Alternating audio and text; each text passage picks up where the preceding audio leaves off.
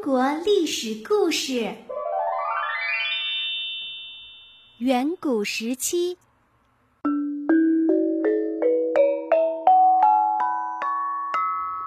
公共事怒触不周山。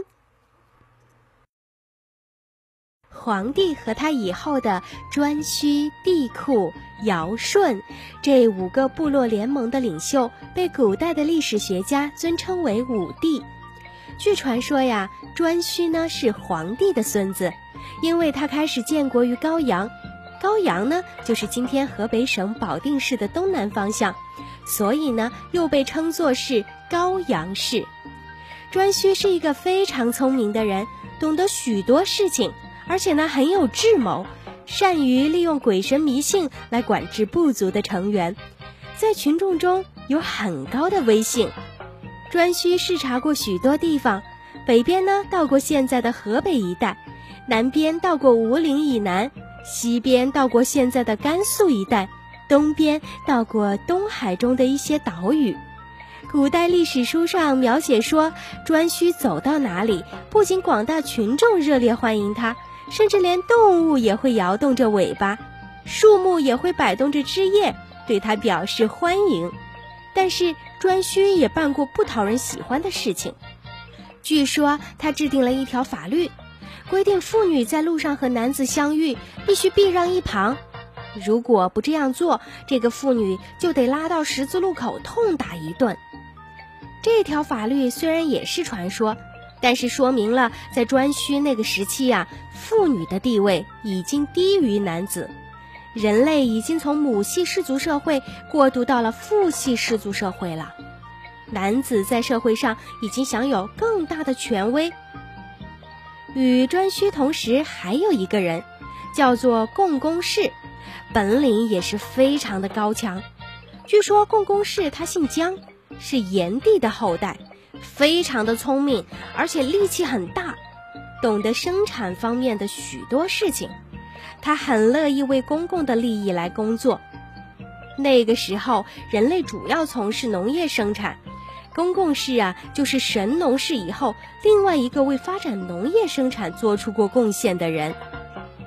公共氏有一个儿子，名字叫后土，也是非常懂得农业的人。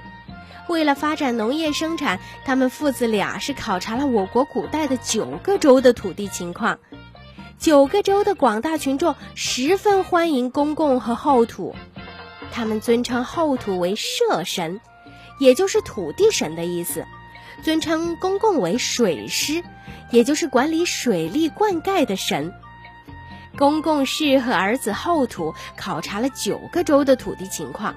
以为有的地方地势太高，田地不能够用水来灌溉；有的地方呢地势又太低，容易被淹，都不利于农业生产。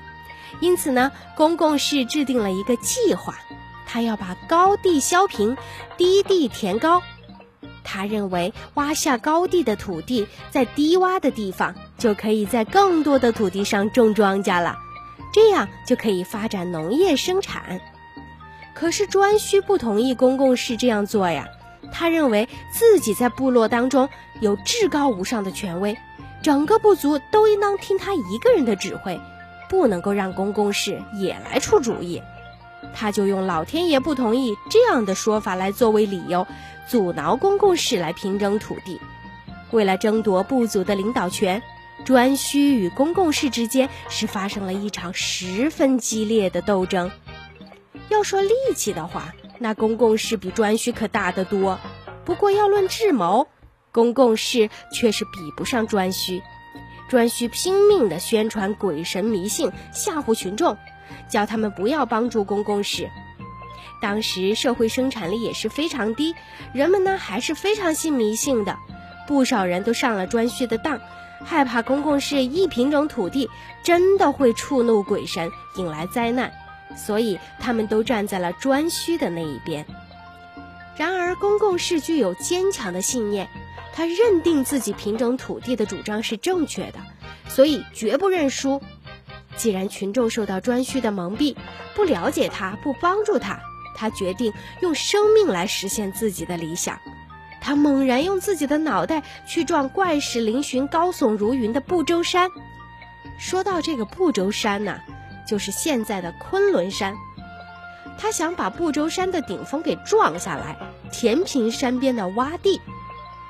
不周山被公共室猛然一撞，咦，立即是拦腰折断了，泥土石块哗啦啦的往下崩了一地。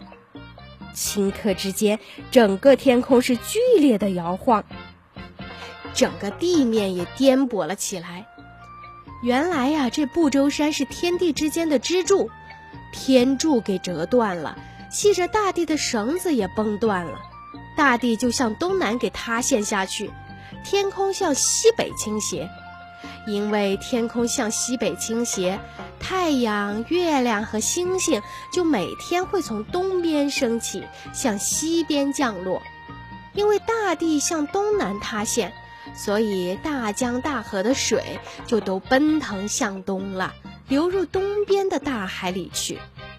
公共室虽然撞的是头痛欲裂、眼冒金星，但是它撞崩了不周山。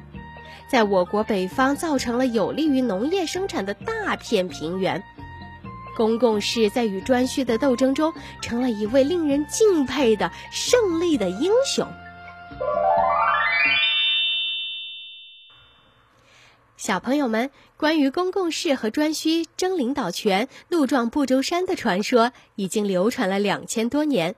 这个传说说明了我们的祖先想要解答为什么太阳、月亮、星星都是东边升起、西边降落，为什么大江大河都是从西向东奔流，为什么华北地区有一片大平原？等等许多问题。可是他们没有足够的科学知识来回答这些问题，只能够以丰富的想象编出像公共室撞崩不周山这样有趣的神话传说。